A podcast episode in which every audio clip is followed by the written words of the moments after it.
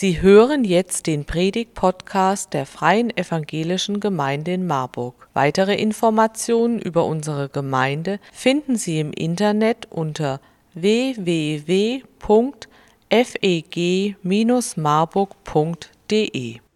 Guten Morgen, liebe Kinder. Ich glaube, mein Mikro ist an. Aber ich mache bestimmt irgendwas falsch. Hört man mich? Guten Morgen, liebe Kinder, liebe Erwachsene. Ich habe mir für meine Andacht Unterstützung geholt, nämlich zwei Schauspielerinnen. Und ihr kennt es vielleicht, wenn man ein Schauspiel sehen will und man ist Kind und dann meistens noch nicht ganz so groß wie ein Erwachsener, hat man zwei Möglichkeiten. Entweder ihr klettert mit euren Schuhen auf die Schultern von Mama oder Papa und haltet euch möglichst gut fest. Zweite Möglichkeit, kommt nach hier vorne, weil hier vorne habt ihr eure Spezialplätze und ihr könnt besonders gut schauen.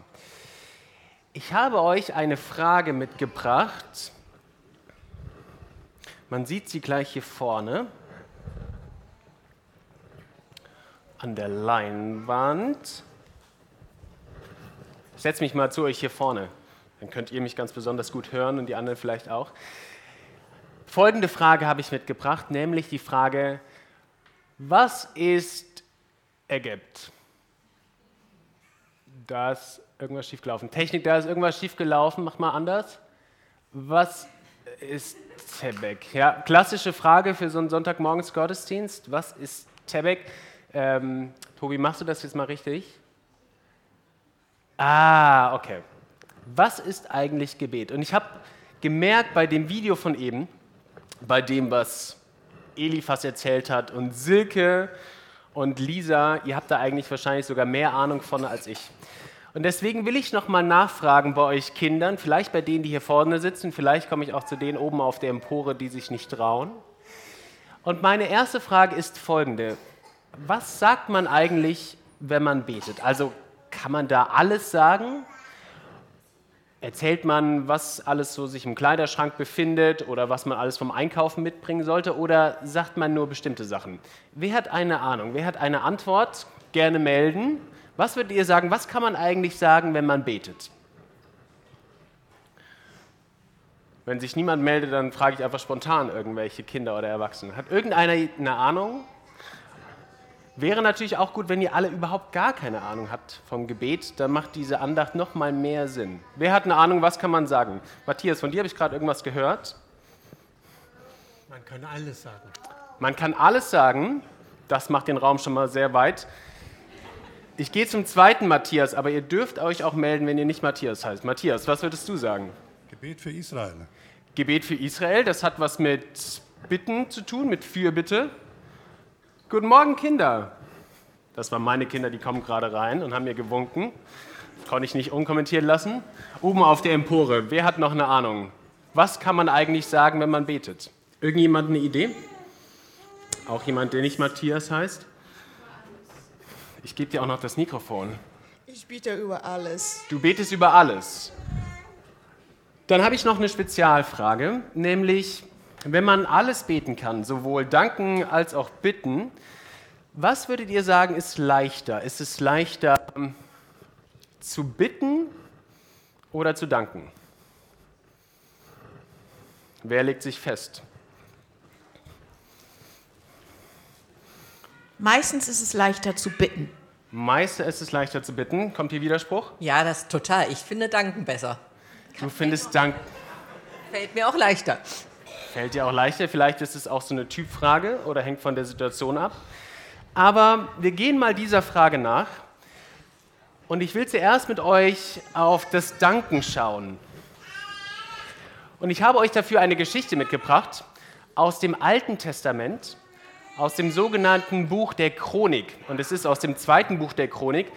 Und das Buch Chronik hat tatsächlich zwei Teile, weil irgendwann die Schriftrolle leer war. Ja, man konnte irgendwann nicht mehr weiterschreiben und dann brauchte man eine zweite Schriftrolle, hängt aber eigentlich ziemlich miteinander zusammen. Und die Geschichte, die ich euch mitgebracht habe, sie handelt von einem König, aber jetzt nicht dem ganz vertrauten König, den ihr schon oft im Kindergottesdienst gehört habt, nicht König David, nicht König Saul, nicht König Salomo, sondern ein König, der heißt Joschafat. Und ich erzähle euch mal die Geschichte von Joschafat. Joschafat er war ein König, den Gott mochte. Er hielt sich an Gottes Gebote und regierte das Reich Juda gerecht und gut. Doch eines Tages kam ein Bote von den Grenzen des Landes zu ihm. Yoshi! Äh, König Josaphat, äh, wir werden angegriffen. Angegriffen? Wie kann das sein? Wir haben doch alle Völker um uns herum besiegt oder Frieden mit ihnen geschlossen. Der Feind steht vor unseren Städten. Ähm, und es scheint ihnen total egal zu sein, ob wir äh, Frieden mit ihnen geschlossen haben. Wir werden angegriffen. Die Moabiter. Die Moabiter? Mit denen kommen wir doch klar. Ja, die Moabiter und auch die Ammoniter. Die Moabiter und die Ammoniter? Ja, die beiden. Vielleicht sind da auch noch die Meoniter. Drei Völker auf einmal? Wie sollen wir jemals gegen so viele Soldaten auf einmal gewinnen? Joschafat hatte wirklich richtig große Angst. Was sollte nur aus ihnen werden? Doch da dachte er an Gott und sprach, Du Gott unserer Väter, bist du nicht Gott im Himmel und Herrscher über alle Königreiche unserer Väter? Und in deiner Hand ist Macht und Kraft und niemand, der dir zu widersprechen mag. Diener, hol die Truppen und berichte ihnen, was ich dir sage. Ich hol gerade meinen Stift, ja. Was brauchen wir? Wir brauchen Musiker, Musikinstrumente und Lobgesänge. Also äh, Kämpfer, Kriegsgeräte und was? Du was hast brauchen schon, wir? Du hast schon richtig gehört. Wir werden statt mit Schwert und Schild mit Lob und Dank bewaffnet sein. Und sagt den Völkern, glaubt an Gott, den Herrn. Dann werden wir sicher sein.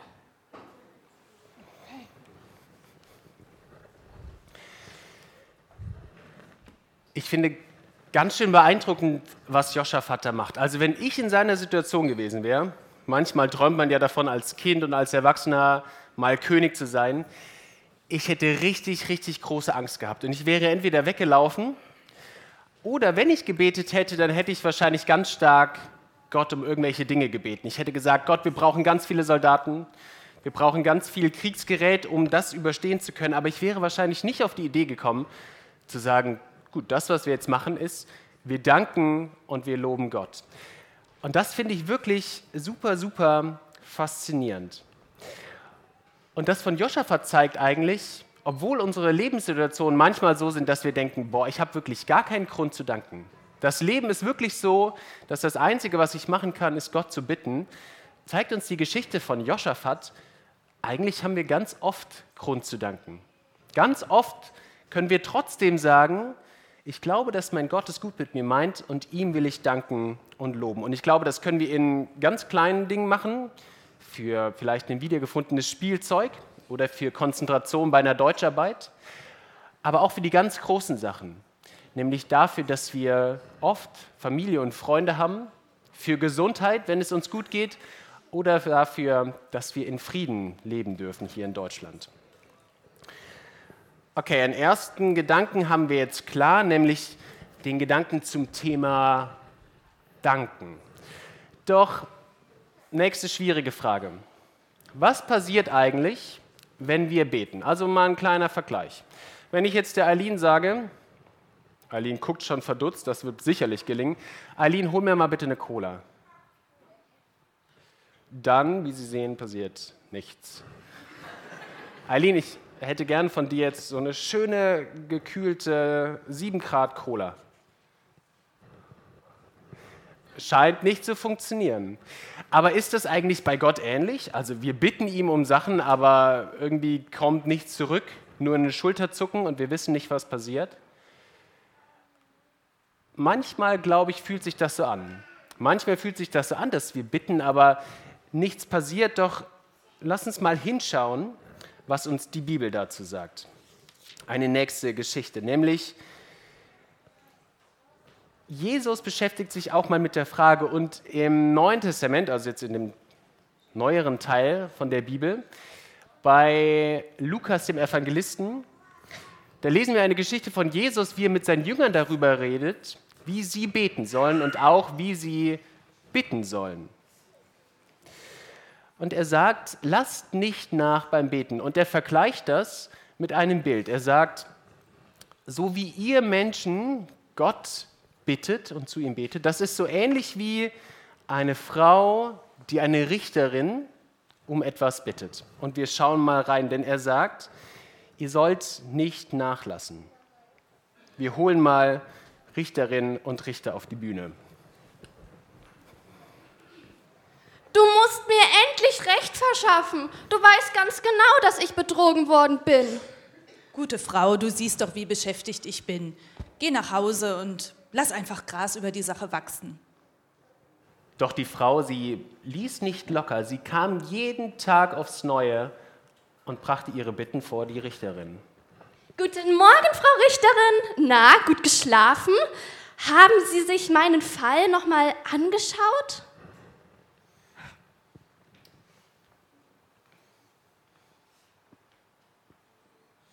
Frau Richterin, wenn Sie jetzt nicht langsam Ihren Finger rühren, dann eskaliere ich das nach ganz oben.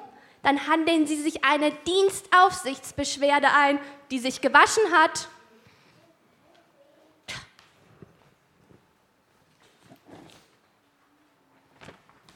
Frau Richterin, wie soll ich jemals weiterleben, wenn Sie mir nicht Recht verschaffen?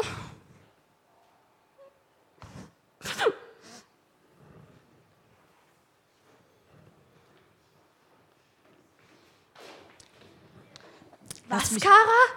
Du magst gar keine Apfeltorte mit Vanilleeis. Tja, was mache ich denn dann mit der Torte? Die schaffe ich doch gar nicht alleine.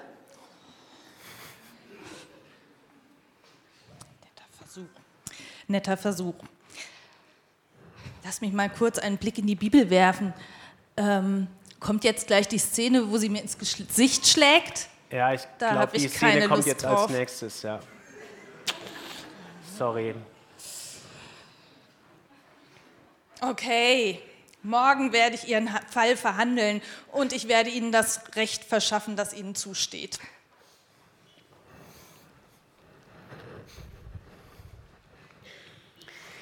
Diese Frau, sie ist so hartnäckig. Sie will unbedingt, dass die Richterin ihren Fall verhandelt und ihr Recht verschafft. So, und jetzt müssen wir bei einer Sache aufpassen. Gott sagt gar nicht, ich bin so wie diese Richterin. Ja? Sondern er sagt, wenn selbst diese Richterin, die eigentlich kaum bis gar kein Interesse daran hat, für die Frau da zu sein, schon irgendwann nachgibt und sich um die Frau kümmert, dann doch noch viel, viel mehr unser Gott, der anders als die Richterin ja ein tiefes Interesse an uns hat. Und Jesus sagt, wenn selbst die Richterin irgendwann unsere Bitten erhört, dann doch noch viel, viel mehr und viel, viel schneller unser Gott. Doch manchmal ist es natürlich so, wir bitten um etwas, vielleicht auch ganz hartnäckig, aber direkt passiert nichts. So wie gerade bei meiner Colaflasche, weil ich habe ja immer noch keine Colaflasche. Kommt vielleicht noch, ne? aber vielleicht auch nicht. Ich stelle mir das manchmal so ein bisschen vor, wie wenn mich eins meiner Kinder oder irgendein Kind um etwas bitten würde. Ja, würde zum Beispiel sagen, da kommt ähm, der Lars auf mich zu und sagt, du Sebastian, ich äh, würde gerne mal dein Auto fahren. Und ich sage, wie mein Auto fahren? Und er sagt, ja, mein Papa arbeitet ja im Autohaus, ich kriege das bestimmt hin, gib mir mal den Schlüssel, ich weiß, wie das funktioniert. Und dann würde ich merken, gut, der Lars könnte jetzt 100 Mal kommen. Gut, bei Tillikes würde ich vielleicht sagen, nimm den Schlüssel und fahr, aber der könnte ja eigentlich 100 Mal kommen und ich würde sagen, ich höre deine Bitte, aber eigentlich erfüllen kann ich die nicht, weil manche Sachen bitten wir vielleicht als Menschen, aber sie dienen gar nicht langfristig dazu, dass es uns gut geht oder dass wir gesund bleiben. Und dann ist das manchmal, und da hilft dieses bekannte Bild der Ampel, wie eine grüne Ampel, ja, im Sinne von, das funktioniert gerade und Gottes Pläne und unsere Wünsche, die decken sich irgendwie. Manchmal ist die Ampel gelb, da muss man noch ein bisschen warten. Und manchmal sagt auch Gott, das, worum du bittest, das kann ich gerade nicht tun oder das will ich nicht tun. Und wir verstehen es vielleicht erst später. Und jetzt ein dritter Gedanke oder eine dritte letzte Frage. Nämlich die Frage, wie betet man eigentlich? Also muss man auf irgendwas Spezielles achten? Wenn ich zum Beispiel viele Jahre lang Fußball gespielt und ich wollte Fußball spielen, dann konnte ich jetzt auch nicht einfach sagen, okay, Ball im Wohnzimmer und dann drauf losgeschossen, sondern ich habe Fußball eingepackt, Fußballschuhe, Trainingsklamotten, Duschzeug, Handtuch, Duschgel habe ich meistens vergessen und mir dann ausgeliehen.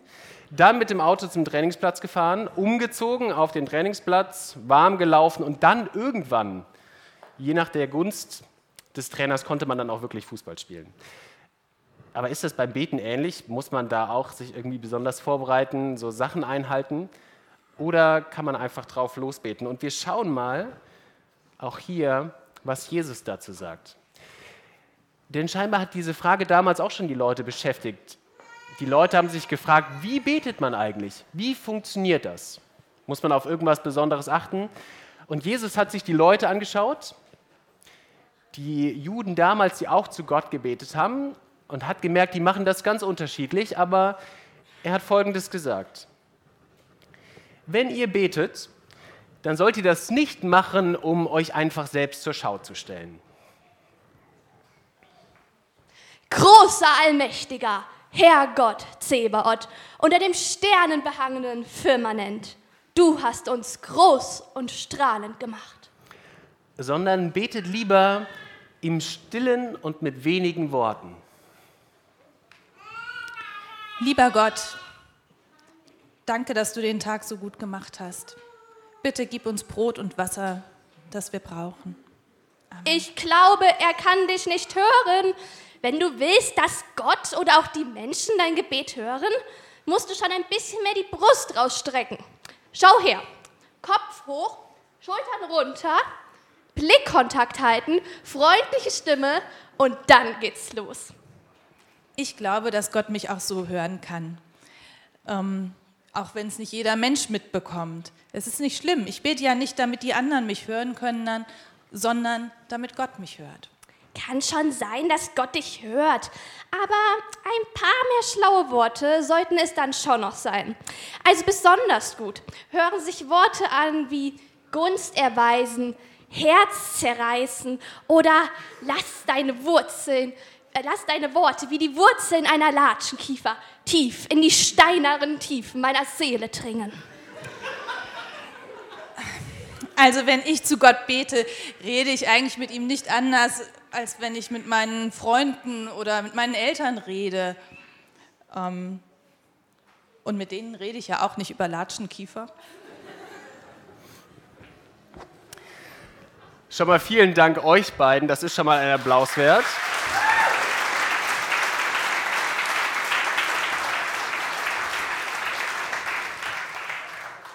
Also mir persönlich wäre das viel, viel zu kompliziert. So zu beten mit ganz komplizierten Worten, man muss auf ganz viele Sachen achten. Ihr kennt das vielleicht aus der Matschküche oder aus der tatsächlichen Küche. Es gibt manche Kochrezepte, die sind super kompliziert. Ja? Dann kriegt man so ein Rezept und man muss sich so Schritt für Schritt durcharbeiten. Und wenn man irgendwo was falsch macht, dann schmeckt es nachher nicht mehr. Aber es gibt auch Rezepte, die sind super einfach.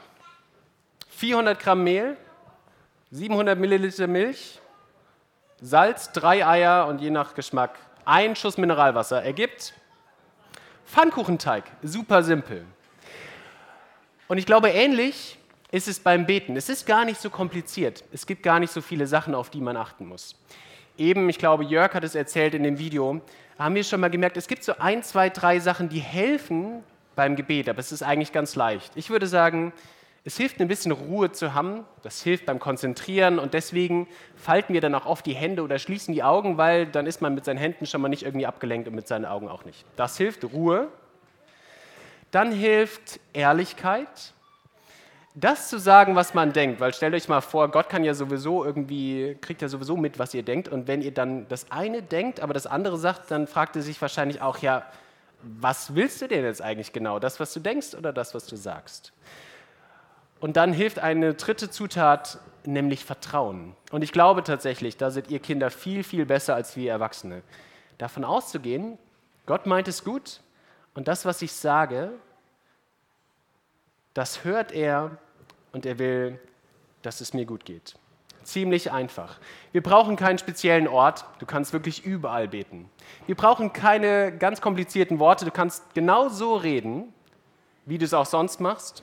Es muss nicht besonders lang sein. Gott lässt sich nicht beeindrucken durch lange Gebete.